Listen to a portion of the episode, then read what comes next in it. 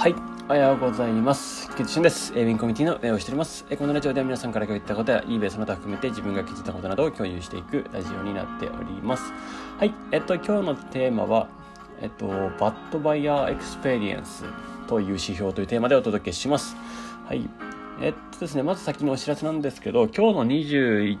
20時半から始めまして、 Zoom 懇親会、21時から全体の懇親会をやりたいと思います。えっと、こちらは Zoom 懇親会ですので、まあ、オンラインで、えー、どなたでも参加できますので、えー、ぜひぜひご参加ください。えっと、この後連絡掲示板の方に、えっと、 Zoom のリンクを貼っておきたいと思います。はい。えっと、まあ、この懇親会はですね、まあ、基本的にはもう、この中での、えっと、コミュニケーションっていうところですね。まあ、いろいろ、えっと、最前線でやってる方々がいると思いますので、まあ、あとは、えっと、最前線ではなくても、あの、本当に始めたての方でも、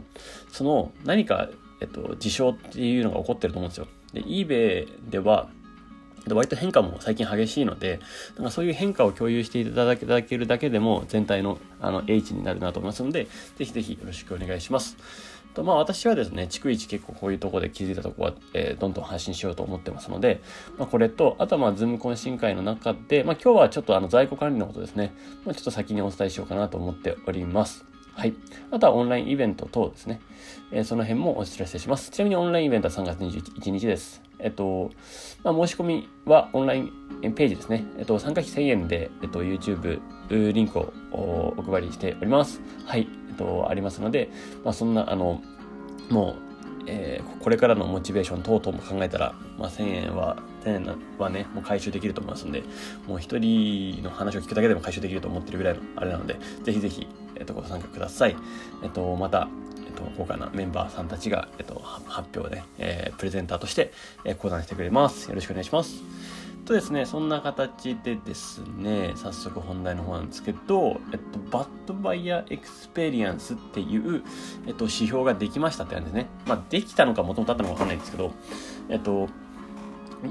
まあ、おそらくここが最近目立ってきてると。というよりかは、まあ、もともと目立ってたけど、目立たせるようにしたって感じですね。えっと、eBay 側の対処として、対応として、まあ、より良いプラットフォームをと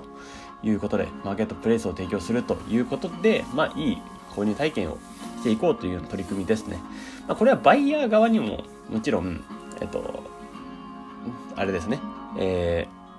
今取り締まりというか、そういう詐欺みたいなことをしているバイヤーには、どんどん制裁を加えてやっている活動でもあると思います。で、えっと、これ、まあ、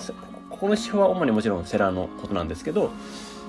まあ、もちろんこれが悪悪くなってくると、まあ、表示、上位表示させないよってやつですね。えっと、まあ、そんなこと、そんな風になってますよと。で、その主な構成要素として、まあ、その情報共有チャンネルに書いたんですけど、まあ、商品未着ケース、商品が商品説明と異なるという理由での返品、えー、在庫切れなどによるキャンセル、ニュートラルネガティブフィードバックという要素ですね。これが、えー、指標が、えー、大きく関わってくると。その中でもですね、まあ、在庫切れなどによるキャンセルっていうところでの、まあ、不適切な理由付け、えー、虚偽での、えー、理由付けによって対応するとマイナスつけるよっていうのが結構あります。えー、まあ、バイヤー都合キャンセル、在庫切れなのにバイヤー都合キャンセルにしてるっていうあれですよね。まあ、それを、えー、うまくですね、えー、なんか、まあ、まあ、回避しようと思っても多分今回避できないようにしようとしてると思うんですけど、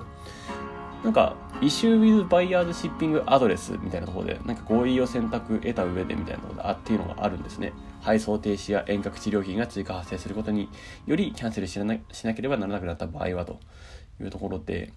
まあ、なんかあれですね。まあそういうのも、えー、あるんだなというところで、まあ、ちゃんと適切な理由と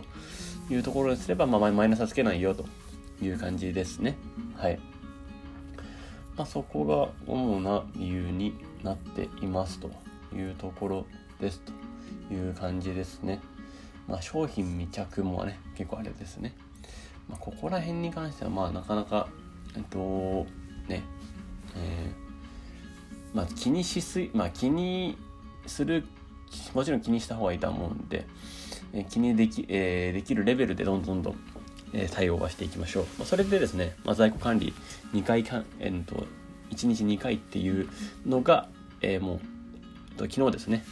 えー、お伝えしたので、まあ、ぜひぜひそんなところも、え、ま、メールを見てもらえばわかるかなと思いますので、ぜひぜひご覧ください。はい。とですね、そんなところですかね。はい。えっと、ネガティブフィードバックと、まあ、ニュートラルフィードバックがもうダメなのもなんかもうこれわかんないですよね。もう普通がダメみたいな感じじゃないですか。だったらポジティブとネガティブだけでよくないっていうね、メルカリ方式みたいなね。うん。って思いますけど。まあまあまあまあ、ということで。はい。えっと、まあそんなところでですね、その、えより一層ですね、こういう、えバイヤー、セラー、セラー指標ですかね。えー、グッいいセラー指標っていうのが変わってきてるよというところでお伝えさせていただきました。まあ、より一層ですね、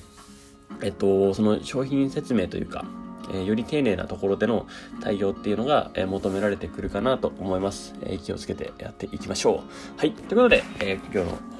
配信はこれで終わりたいと思います。素敵な一日をお過ごしください。ウィンコミュニティの菊池俊でした。ではまた。